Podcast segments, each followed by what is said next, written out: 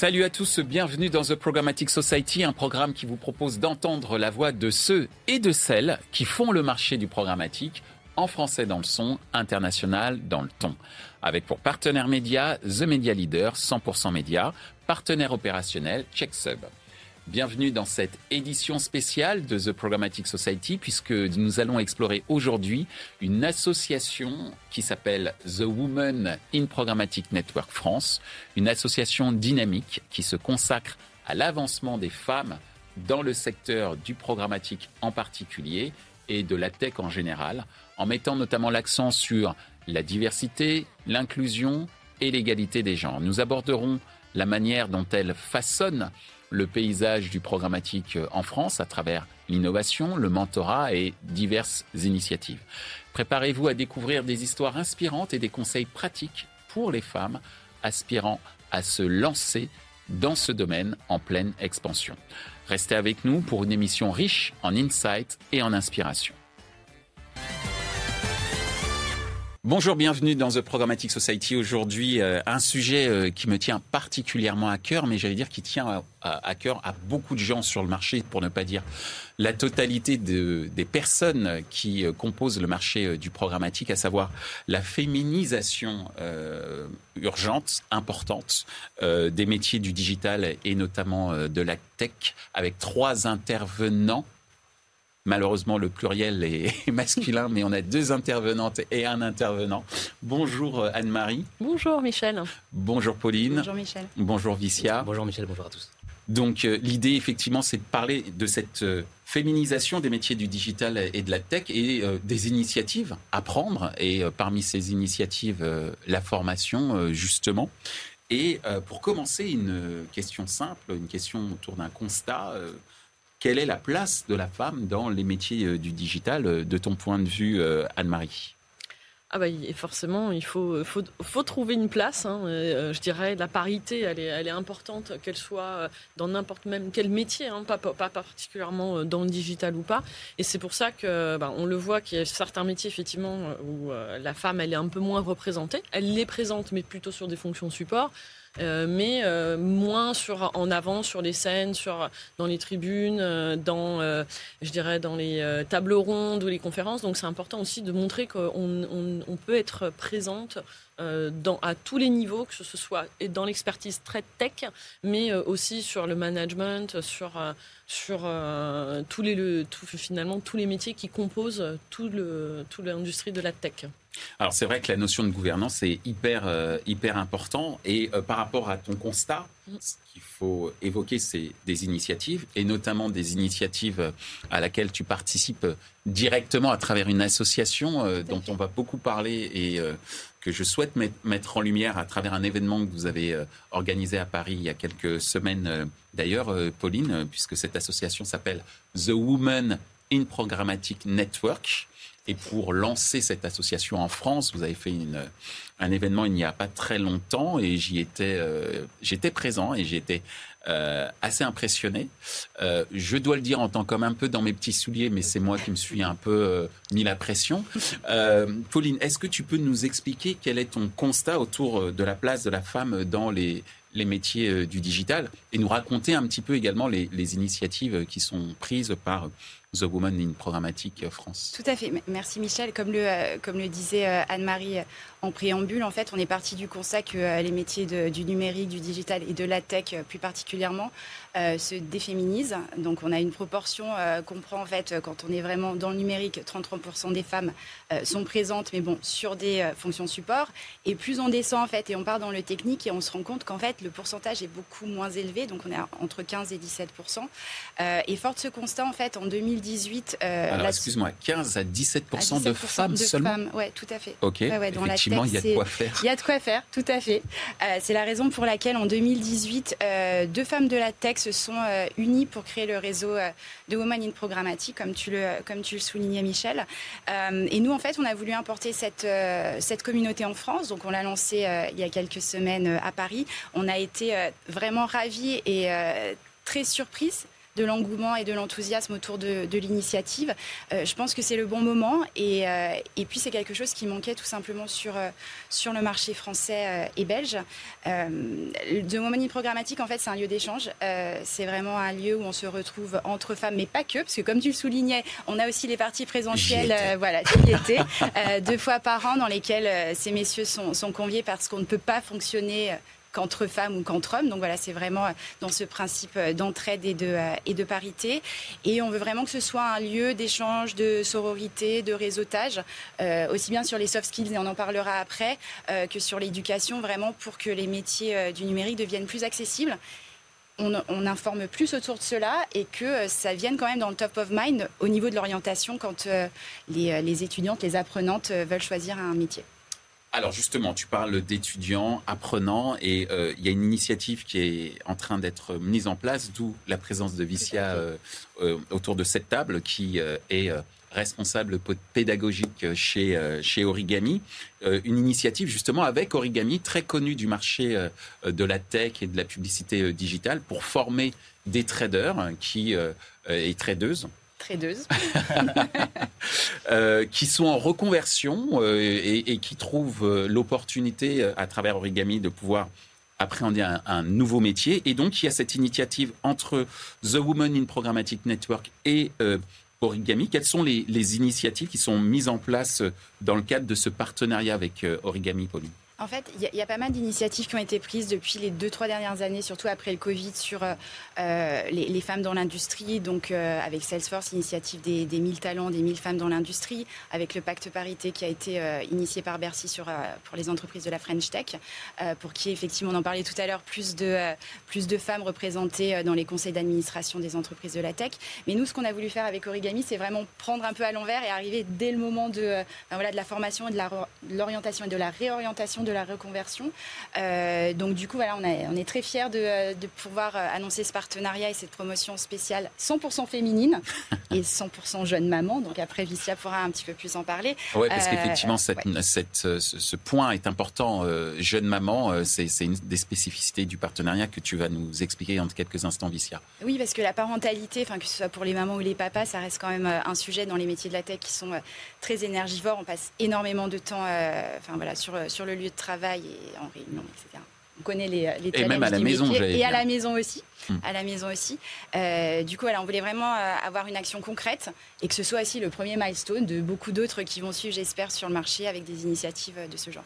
Merci euh, Pauline. Alors Vicia, quelle est la spécificité du modèle, du modèle origami et le contenu autour de cette promotion un peu spéciale, 100% féminine, que Origami va mettre en place avec, en partenariat avec euh, The Woman in Programmatic Network. Alors, juste pour faire suite à la prise de parole de Pauline sur euh, les constats factuels et les statistiques, euh, il y a une stat qui est assez marrante ou pas, c'est que selon l'INED, sur les bureaux autonomes en télétravail, on a seulement 33% de femmes qui en ont un, contre 44% d'hommes, le reste étant des bureaux en fait peut-être mixtes. Hmm. En tout cas, déjà, on a une stat comme ça qui est claire, qui est de dire bah, une femme en télétravail a moins de place qu'un homme. C'est une première chose. Un peu comme les cours de récré. Hein. Je dis ça, euh, mais je, dis ça, mais dans le sens. Pourquoi je parle des cours de récré? Puisqu'une étude avait été faite il y a quelques années sur la manière dont les petits garçons et les petites filles utilisaient la cour de récré et que en majorité la cour de récré était monopolisée par les garçons. Donc on retrouve ça même au bureau. et euh, en tout cas. Et donc, au, sujet de la, formation, déjà, on est, on est très content d'avoir participé au, au, lancement de The Women Programmatique en France il y a deux semaines, à peu près. Donc on y était nous aussi. Euh, et euh, les spécificités de la formation, alors déjà on est sur une formation qui sera effectivement 100% féminine. On est sur un public sur lequel on va tendre vers une audience femme, jeune maman, globalement avec des enfants en dessous de 10 ans. Mmh. D'accord? Euh, la, jeunesse de la réflexion, elle est assez commune finalement à, à l'association. C'est que chez Origami, on a régulièrement des coachings individuels, donc on fait face à beaucoup de personnes avec des statuts sociaux qui sont très différents, dont des mamans.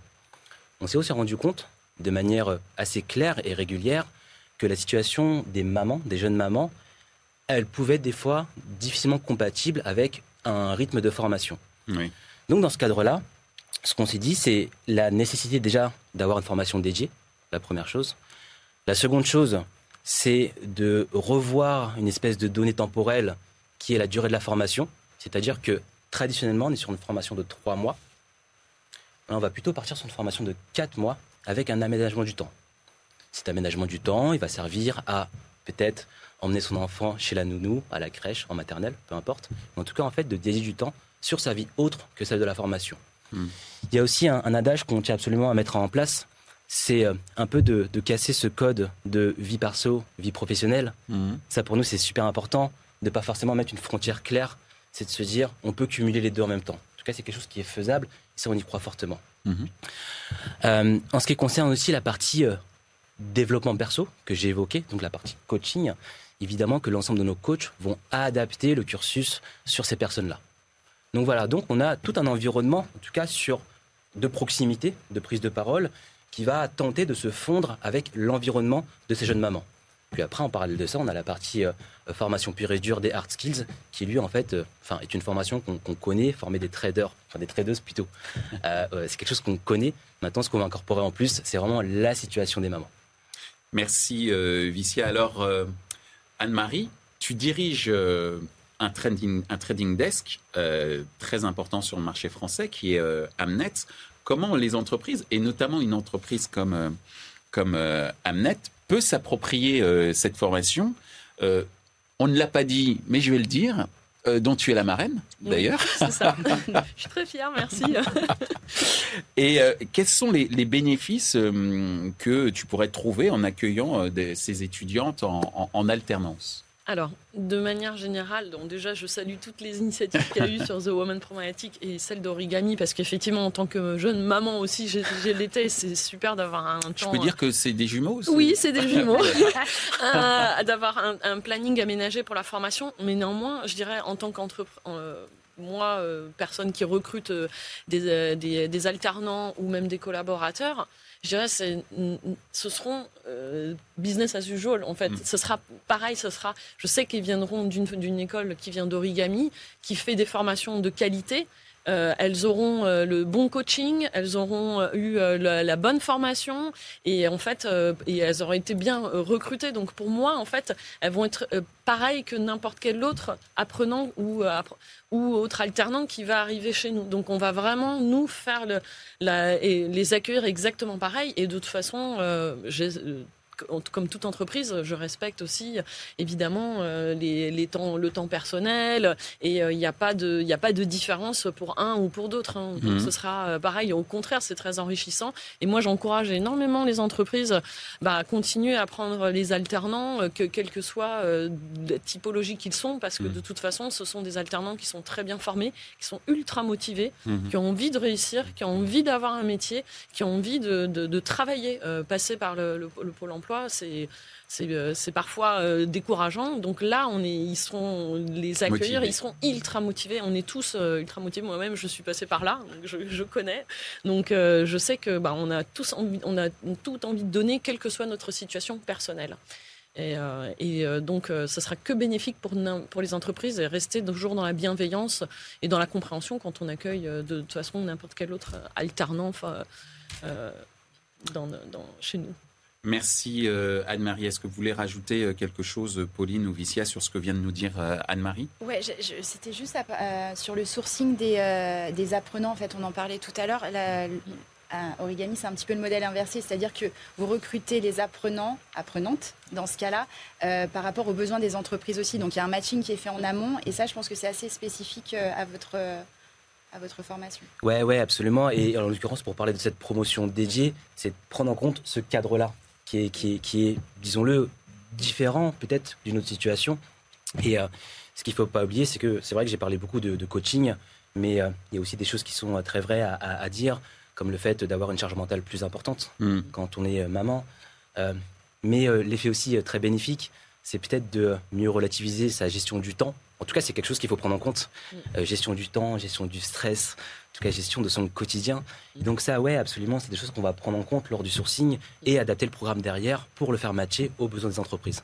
Est-ce que ça veut dire que c'est un programme très personnalisé ou est-ce que euh, il y aura combien de personnes dans la promotion euh, par exemple euh Alors à date on a estimé entre 15 et 20 D'accord. sur un début de promotion début avril. Alors on n'a pas encore la date exacte, ça va dépendre du sourcing et du besoin marché. Donc on serait ouais sur une allez, une vingtaine on espère c'est aussi une première pour nous, donc on est très heureux et très fiers de, de l'entamer. Voilà ce qu'on peut dire sur la promotion. Ben, en tout cas, merci Vicia, merci Pauline, merci Anne-Marie. Nous n'avons pas tout à fait fini parce que nous avons une question euh, subsidiaire qui est la fameuse question 100% média.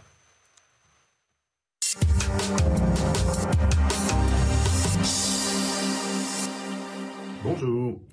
Selon vous, quels sont les moyens les plus pertinents et les plus efficaces pour toucher cette population d'élèves féminines euh, au moment où ils choisissent leurs orientations? Merci. Alors, de manière empirique, hein, euh, Anne-Marie, quel serait le, conseil que tu pourrais euh, donner euh, à ces étudiantes lorsqu'elles doivent faire un enfin des étudiantes au sens large, hein, lorsqu'elles doivent faire un choix dans leur orientation pour rejoindre le monde du trading? Tu as 60 secondes pour y répondre. Top chrono. Je dirais, euh, question difficile, c'est vrai qu'on a du mal à se, à se projeter exactement ce qu'on veut faire, mais je pense qu'il faut peut-être commencer par ce qu'on ne veut pas faire. D'accord. Et, euh, et, de ce qu'on n'aime pas faire, et se dire, bah, en fait, euh, il y a des choses, je, on sait qu'on n'est pas fait pour ça, ou sait qu'on va s'ennuyer au bout de quelques temps, donc bah, plutôt choisir la bonne orientation en fonction bah, de, de, justement, de, de, de découvrir, l'envie de découvrir un métier, l'envie de, de se projeter, de discuter aussi avec parfois des pairs qui sont déjà dans le métier pour savoir est-ce que c'est vraiment quelque chose où on se projette. C'est difficile hein, de se dire on se projette sur 10 ans ou 5 ans, mais déjà ne serait-ce que se poser des petites questions pour bien orienter euh, euh, éliminer ce que de facto on n'aimerait pas faire. Merci beaucoup euh, Anne-Marie. Effectivement, commencer par ce qu'on n'aime pas faire, c'est peut-être déjà un excellent début. Donc merci de nous le rappeler. Euh, Pauline, est-ce que tu es prête pour répondre? Oui, oui, oui, tout à fait. Euh, moi, attends, attends, attends, il faut que je donne le top Pardon, Excuse-moi. top chrono. Euh, du coup, moi, je vais le prendre peut-être sous un autre prisme, euh, parce qu'en fait, quand on parle de réorientation, on est plutôt, euh, enfin voilà, là, si on parle de la Gen Z en ce moment, les métiers, spontanément, quand on te dit le digital, le numérique, ça va être quoi? Influenceur.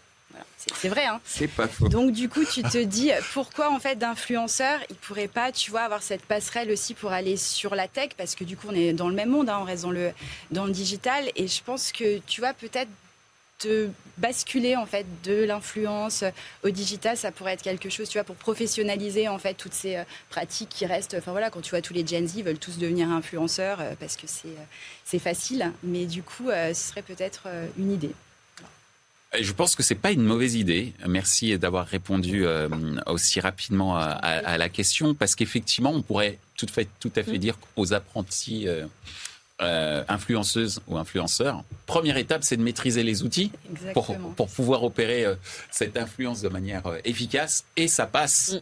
par les métiers de la tech, mais aussi de la publicité, puisqu'il s'agit de la promotion, mm. beaucoup de, brand, de personal branding, et que pouvoir j'allais dire, exploiter toutes les ficelles mm. qu'offre l'industrie de la tech, c'est un bon moyen d'avoir un temps d'avance sur d'autres influenceuses ou influenceurs plus tard. Donc effectivement, Mesdames et messieurs les influenceuses ou influenceurs, faites de la tech. C'est vrai. Il y a une, il y a une, voie à explorer. Merci euh, Pauline. Euh, de ton point de vue, euh, Vicia, c'est pas même de ton point de vue. Tu as 60 secondes pour répondre. je me suis relancé tout seul. tu as 60 secondes pour répondre à la fameuse question sur ben voilà, comment appréhender l'orientation. Tu es prêt? Alors pour répondre à la question complexe, évidemment, je vais, un peu euh, prendre en fait les, réponses de mes deux euh, collègues. Je pense que ce qui, est, ce qui peut être intéressant, c'est de euh, tenter de donner plusieurs lectures de cheminement de carrière, tout du moins en fait en intégrant bah, cette fameuse vie perso qui peut évoluer, cette vie pro aussi qui peut évoluer. Et je pense que, en tout cas, de le faire dès le début, en tout cas de tenter de le faire, d'avoir une vision claire et limpide sur où est-ce qu'on peut aller avec plusieurs cheminements, ça va aussi permettre de donner plusieurs possibilités et peut-être ouvrir un peu ses, bah, chakras pour se dire bah, finalement je peux commencer par quelque chose et me voir un peu autrement dans 3, 4, 5 ans, voire 10 ans. Et euh, je pense que euh, c'est intéressant en tout cas de se dire qu'une carrière n'est pas linéaire, qu'elle peut bouger et que donc elle offre des possibilités selon ce qu'on veut faire et selon aussi ce qui peut arriver par rapport à l'extérieur de vie. Et justement, je, reste sur mon idée que décloisonner euh, vie pro et perso, pour moi, c'est important parce que justement, ça permet d'avoir des champs des possibles qui soient plus larges. Merci Vicia. C'est bien, t'as accéléré à la fin. Ouais, j'ai la pression du truc. j'ai vu le compte à bon, en tout cas, merci beaucoup euh, Vicia, merci beaucoup euh, Pauline, merci beaucoup Anne-Marie. merci Michel. J'allais dire bonne chance euh, en tant que marraine. Oui, oui, on attend, euh, on attend les candidates, on attend, on est vraiment impatient d'avoir aussi des entreprises qui pourront aussi se manifester pour, euh, pour prendre part à cette promotion spéciale pour l'année prochaine. En tout cas, merci. merci d'avoir fait la promotion aussi. Bah, en tout cas, merci surtout d'avoir montré la voix. Et euh, c'est vrai qu'avec 15 et 17 de femmes seulement dans le monde de la tech, je m'attendais pas à ce chiffre-là, mais là, je suis vraiment surpris. 15 à 17% seulement de femmes dans la tech et les métiers du digital. Votre rôle va être clé euh, dans les, dans les semaines et les mois euh, qui viennent. Donc, merci beaucoup. Ainsi s'achève ce numéro de The Programmatic Society dédié à la féminisation des métiers du digital et de la tech. Ce contenu est accessible en podcast sur les principales plateformes d'écoute. Merci à notre partenaire média, The Media Leader 100% Média, et à notre partenaire opérationnel pour la traduction et le sous-titrage via intelligence artificielle, CheckSub. Merci également à l'ensemble des équipes d'Altis Media pour la réalisation de ce programme.